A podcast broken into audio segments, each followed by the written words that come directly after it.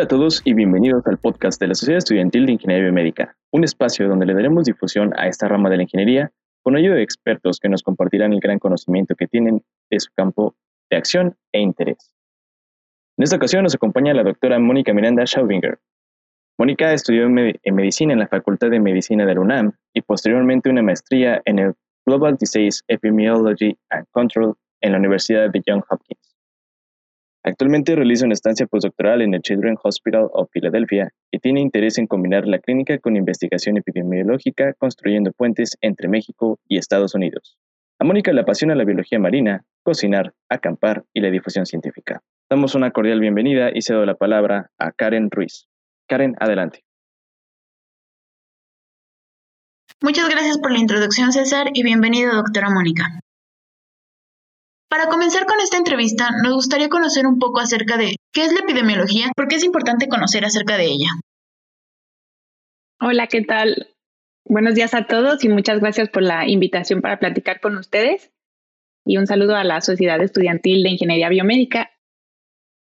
El día de hoy, muchas gracias por darme esta plataforma para hablar sobre la epidemiología, que es algo que a mí me apasiona bueno, primero la epidemiología a grandes rasgos es el método que utilizamos para estudiar la distribución de las enfermedades y de factores de salud y los determinantes de salud en general. Y lo hacemos estudiando poblaciones específicas. Nosotros todo lo hacemos para poder controlar los problemas de distintas poblaciones. Yo pienso que la importancia de estudiar la distribución y determinantes de enfermedades y la relación que tienen con, por ejemplo, exposiciones laborales. Todos hemos escuchado que si nos exponemos al arsénico tenemos ciertas consecuencias en la salud. Ahora muchas personas estamos en confinamiento y el estar en confinamiento es porque sabemos que la enfermedad se transmite de cierta manera. Entonces, nosotros ahorita somos testigos de cómo la epidemiología puede encontrar patrones de transmisión o se comportan las epidemias de diferentes maneras que nosotros podemos ya con evidencia, podemos tomar decisiones que se basan en todos estos análisis y todos estos datos que vamos recolectando. Por ejemplo, decirle a las poblaciones, quédate en tu casa, usa cubrebocas, utiliza la sana distancia y creo que es muy importante saber de ella, incluso si una persona no es epidemiólogo, porque empezando por el día a día, sabemos que, por ejemplo, el consumo de azúcar se asocia a la diabetes. Todos sabemos eso y eso es algo que se estudió originalmente por la epidemiología, ¿no? Por ejemplo, podemos saber que fumar está asociado al cáncer pulmonar. Hay muchos, muchos ejemplos que les podemos dar para entender cómo la epidemiología influye en la vida de todas las personas que hay en el planeta, ¿no? Y en las actividades que hacemos todos los días. ¿Por qué no puedes fumar en un restaurante? Porque hay leyes que, gracias a la epidemiología, se informaron para poder decir, ok, ahora no puedes fumar adentro de un restaurante, o en una escuela o en un hospital. Este año ha sido muy evidente, pero sin duda desde antes hay decisiones incluso políticas o instituciones privadas o desde escuelas, restaurantes, todos toman decisiones que se informan gracias a la epidemiología al final. Y otra cosa muy importante es que si nosotros tenemos buen conocimiento de la epidemiología, podemos no caer en la infodemia que hay ahorita. En nuestras WhatsApps todos se están llenando de diferentes cadenas y de información falsa y es difícil a veces entender qué información es verídica, a cuál hacer caso, a cuál no. Pero si tenemos buen uso y buen conocimiento de la epidemiología, podemos informarnos un poquito más a qué creerle, qué no creerle, qué está muy exagerado, qué no tanto. Entonces me parece que es muy importante conocer la epidemiología. ¿Cómo piensa usted que puede impactar la epidemiología al planteamiento de nuevas políticas públicas?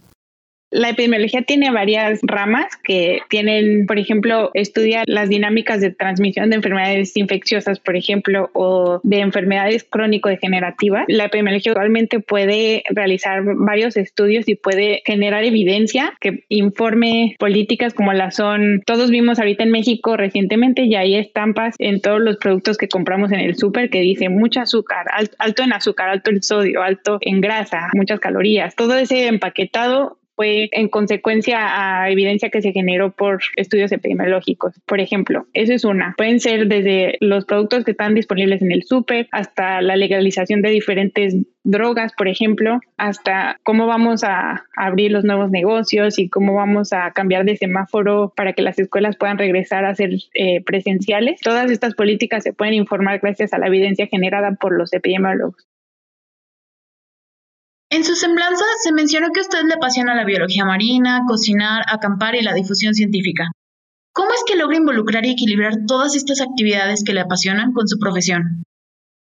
Sin duda estas son cosas que yo intento hacerlas en mis tiempos libres. El momento en el que logré equilibrar esto con la vida profesional fue en la maestría porque me tocó hacer trabajo de campo en Perú, Tumbes, Piura y Lima. El trabajo que estábamos haciendo era una investigación sobre los efectos del fenómeno del niño en la población infantil y en mujeres embarazadas. Entonces lo que queríamos hacer era ver el efecto del fenómeno del niño en la nutrición y sobre todo en el embarazo y los primeros dos años de los bebés y por lo tanto me tocó pasar muchos meses ahí en Tumbes y Piura y son zonas que tienen actividades cerca del mar, hay mucha pesca, está cerca de las Islas Galápagos, pero no, no es en las Islas Galápagos, pero enfrente. Y fue algo muy bonito porque me tocó hacer trabajo de campo en lugares muy interesantes, conocer nueva cocina, cultura diferente, entonces hice todo lo que a mí me gustaba mientras podía trabajar. Cuando termine toda mi preparación, si quiero tomar una posición académica que me permita hacer trabajos de campo en México y en otros países, un poquito combinando estas experiencias de conocer nuevos lugares, poder viajar, estudiar un poquito el mar también y cocinar y probar cocina de otros lugares.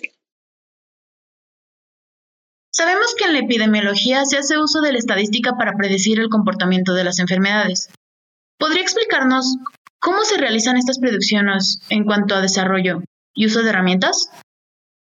Claro, las herramientas que se pueden utilizar son muchas, ¿no? Cuando uno realiza un estudio epidemiológico, primero diseñamos un estudio, por ejemplo. Las herramientas que utilizamos en las etapas tempranas de un estudio epidemiológico pueden ser simplemente paquetes estadísticos como el STATA o el SAS o R, que nos pueden ayudar, por ejemplo, a aleatorizar a las poblaciones, a calcular nuestro tamaño de muestra. Hay algo muy importante que cuando nosotros recolectamos los datos, es importante tener mucho cuidado de proteger los datos personales de las personas que están involucradas en estudios epidemiológicos, por ejemplo. Existen programas como RedCap que nos permiten recolectar datos de forma encriptada y siguiendo las reglas. En Estados Unidos se llama HIPAA, Health Insurance Probability and Accountability Act. En México hay normas oficiales que también protegen los datos privados y esto es, esto es importante, ¿no? Porque hay muchas herramientas que nos permiten realizar nuestro trabajo de una forma mucho más fácil. Ya que estamos analizando los datos, uno utiliza, por ejemplo, Stata, SPSS, SAS, R, Python, todos estos programas que conocemos, algunos son gratuitos, algunos no, para analizar los datos o hacer lo que ya hemos mencionado de Machine Learning, para poder predecir eh, cómo se van a comportar ciertas epidemias o ciertas enfermedades o cómo podemos asociar ciertas variables que nosotros vemos que se asocian a cualquier determinante de salud. Recientemente, el Machine Learning, o también llamado aprendizaje automatizado, ha comenzado a tener una gran fuerza en diversas áreas científicas. Respecto al área de epidemiología, ¿en qué momento esta herramienta hace su aparición y cuándo comienza a tomar relevancia? Bueno, desde hace muchos años que algo similar al Machine Learning entró como en la conversación de la investigación relacionada primero a la salud y luego esto va asociado a la epidemiología. Desde 1958 se utilizó para identificar circuitos neuronales o en los 80 también había trabajo con definir el criterio de dónde iniciaba un componente genético en una bacteria que se llama E. coli. Imagínate, desde los 50, un año antes de que se acuñara el término Machine Learning en el 58 ya se empezaba a hablar de esto. Claro que en el 95 y sobre todo en los inicios de los 2000 ya con sobre todo la investigación genética, la investigación genética utiliza muchísimo el Machine Learning. Ya desde entonces empezó mucho más el boom de utilizar Machine Learning asociado a la salud y a la epidemiología como tal. Desde su punto de vista, ¿qué retos pueden afrontar estas nuevas tecnologías en el terreno de la innovación en salud, principalmente refiriéndonos en el desarrollo futuro?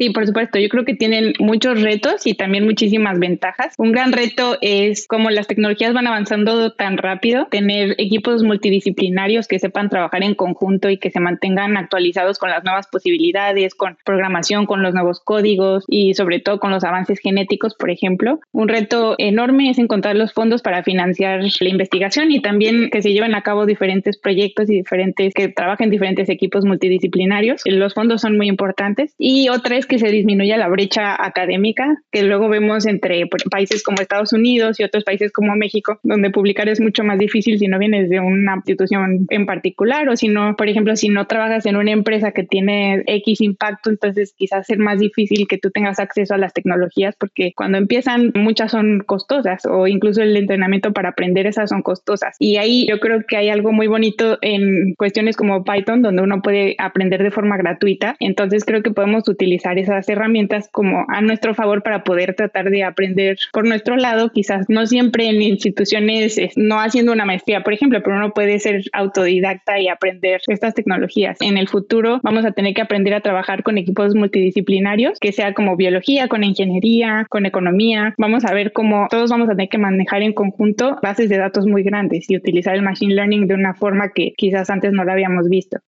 Ahora que menciona lo de los equipos multidisciplinarios, doctora, ¿podría platicarnos un poco de el equipo multidisciplinario en el que usted trabaja, en el que usted actualmente se desenvuelve?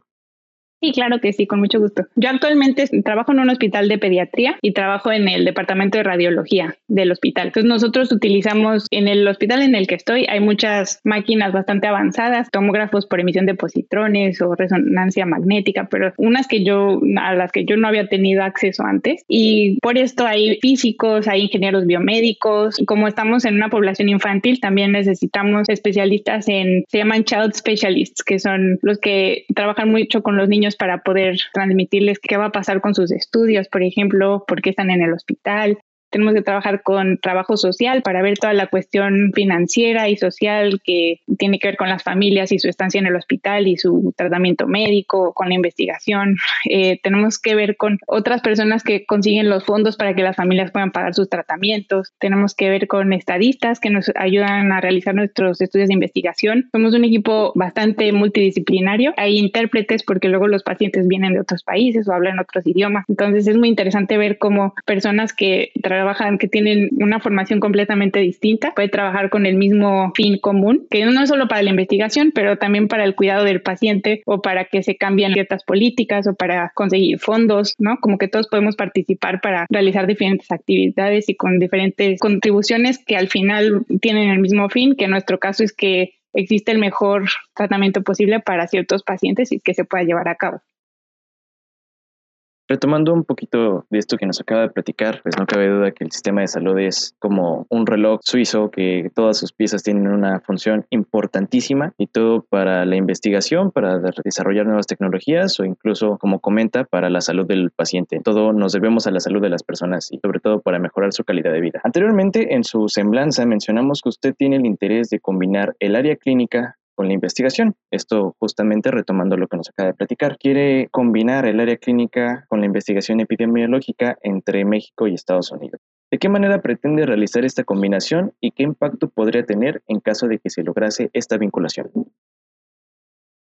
Esa es una muy buena pregunta y bueno, a través de conseguir una posición académica en Estados Unidos, que sería el fin que a mí me gustaría obtener, en ese caso podríamos generar un sistema de colaboración, no solo con México, pero bueno, mi fin principal sería Estados Unidos-México, donde podríamos aplicar a financiamientos, que eso es algo, cuando yo hacía investigación en México, luego los financiamientos nos costaban mucho trabajo y al estar acá me he dado cuenta que hay muchísimos mecanismos por los cuales uno puede aplicar, sobre todo si colabora con instituciones en otro país y también multidisciplinarias. Entonces, mi objetivo sí sería poder aplicar a financiamientos que nos permitan hacer colaboraciones y, por ejemplo, que estudiantes de México vengan a Estados Unidos a hacer su formación de posgrado y quizás luego regresar a México y podamos eh, mantener esta cuestión bilateral donde también los estudiantes de acá puedan hacer sus prácticas de maestría o de doctorado en algún campo que estemos trabajando en México y puede haber mucha colaboración. Tuve la fortuna de poder empezar a hacer esto un poquito en la maestría porque el mentor con el que yo trabajaba tiene sobre todo su trabajo en Perú y en Bolivia, pero me tocó ver más o menos el mecanismo que él utiliza para que vengan estudiantes, aquí hacen el doctorado, luego se regresan, se convierten en profesores y se vuelven colaboradores y así hay una participación bilateral muy bonita entre Estados Unidos y Perú y Bolivia que empezamos a hacer en México hace poco con la UNAM, con el Hospital General de México y más recientemente con la UADI, con la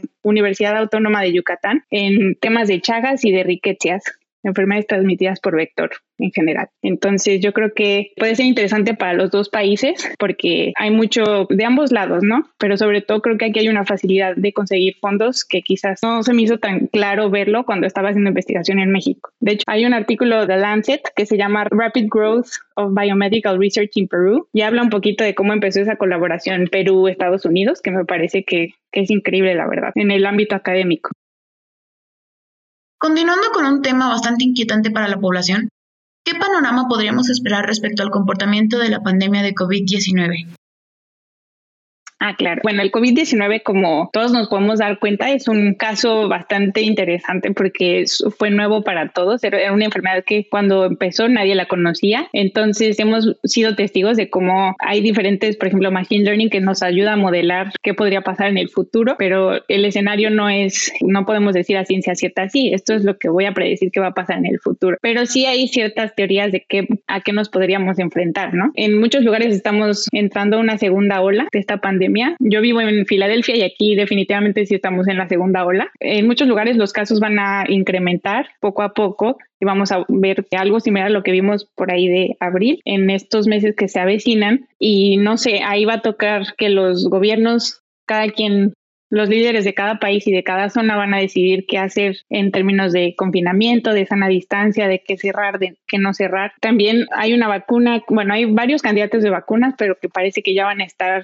próximamente disponibles y esa es otra cuestión que va a ser determinada por los líderes de cada país, ¿no? Porque en los estudios epidemiológicos usualmente cuando o, los estudios clínicos de vacuna hay bastantes estudios rigurosos, bastantes fases y etapas por las cuales la vacuna pasa para que antes de que esté disponible al público, se pueda asegurar que no haya muchos efectos adversos o que no sea peligrosa para el público en general y se pueda administrar con confianza a, a todas las personas. En el caso del COVID-19, como no tuvimos ese tiempo para realizar las investigaciones necesarias, quizás no se sabe con la misma seguridad qué va a pasar con esas vacunas. Y eso creo que lo vamos a ir viendo poco a poco, dependiendo qué país se anime a distribuir ciertas vacunas o no. Y yo espero que alguna sí vaya a funcionar y podamos ver que a lo largo del próximo año la situación empiece a mejorar poco a poco, pero yo creo que todavía estamos eh, viendo como al futuro, todavía faltan varios meses de lo que estamos viviendo actualmente. Retomando un poco el tema de las nuevas tecnologías, ¿cómo fue que intervinieron las herramientas como Machine Learning o inteligencia artificial ante la pandemia actual de COVID-19? Bueno, hay herramientas que han sido sumamente útiles para poder modelar el comportamiento de la pandemia o incluso de estratificar, por ejemplo, las actividades de alto o bajo riesgo para contraer el virus. Hay un artículo sobre todo, ellos utilizaron Random Forest con un algoritmo Boruta para determinar qué actividades están asociadas a un riesgo incrementado de contraer el, virus. Y esto lo hicieron solo con Machine Learning y gracias a esto estos están informando a los que toman las decisiones aquí en Estados Unidos para ver, ok, ya sabemos que los restaurantes no pueden tener la capacidad al 100% o qué condiciones se necesitan para que las personas estén seguras realizando las actividades de todos los días. Esto es un impacto muy grande, ¿no? Como vas a decidir qué negocios pueden abrir y si las personas pueden salir, cuántas personas puede haber por espacio y qué condiciones tiene que tener ese espacio encerrado, sobre todo en países donde ahora ya se avecina el invierno y hay temperaturas bajas, donde no es fácil tener una posibilidad de hacer reuniones al aire libre todo el año, por ejemplo. Entonces yo creo que el Machine Learning está informando decisiones que sí generan mucho impacto en la economía y en la salud de las personas. En su opinión, ¿esta clase de decisiones lograron alguna diferencia significativa?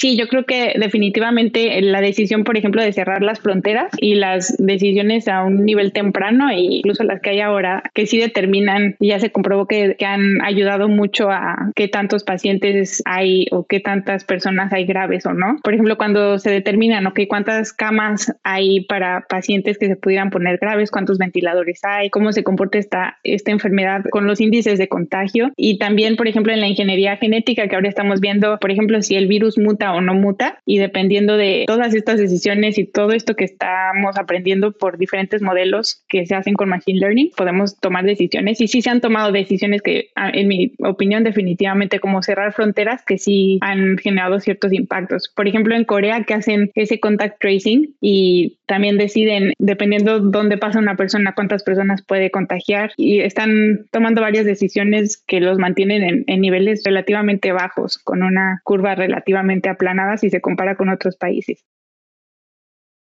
Platicando ahorita entre la pandemia y la epidemiología, usted dentro de su experiencia y todo lo que ha venido trabajando antes del COVID y después, ¿podría decirnos cuál es su experiencia trabajando específicamente con ingenieros biomédicos?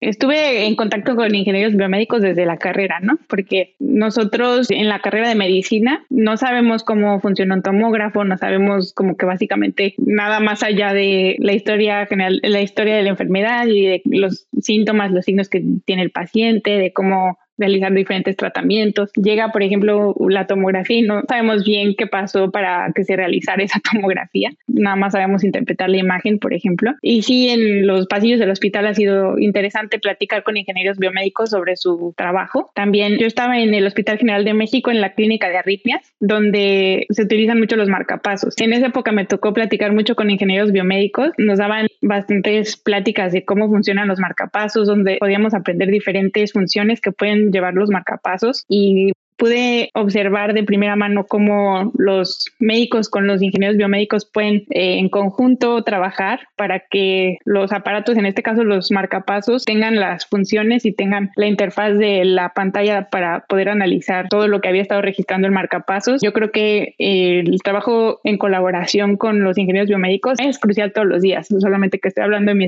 experiencia, pero era increíblemente interesante entender cómo existen estos aparatos que son, pues, que salvan vidas todos los días y que son tan interesantes y son tecnologías increíbles. Y los ingenieros biomédicos definitivamente tienen un trabajo sumamente importante y sumamente interesante y que genera muchísimo impacto que quizás a veces no vemos cuando estamos con el paciente, pero es muy interesante. Y ahorita retomando este último punto y ya proyectando hacia el futuro, ¿cuál sería el papel de la ingeniería biomédica con respecto a la epidemiología?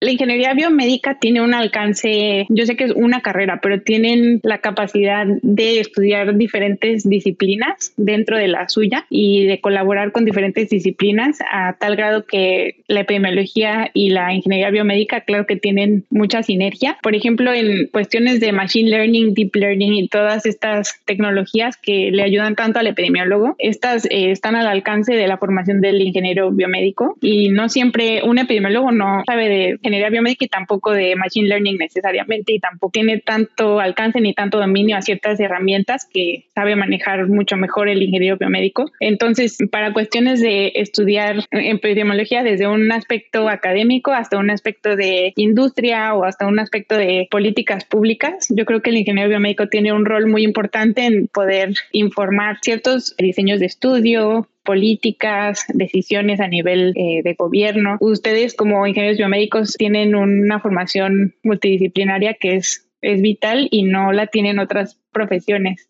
tan fácilmente. Sin más que decir, muchas gracias por su valioso tiempo y esta espléndida entrevista. Gracias a ustedes por la invitación y espero que continúen con su podcast, que está muy interesante. Muchísimas gracias a todos. Doctora Mónica, Karen, muchísimas gracias por su tiempo, muchas gracias por esta entrevista.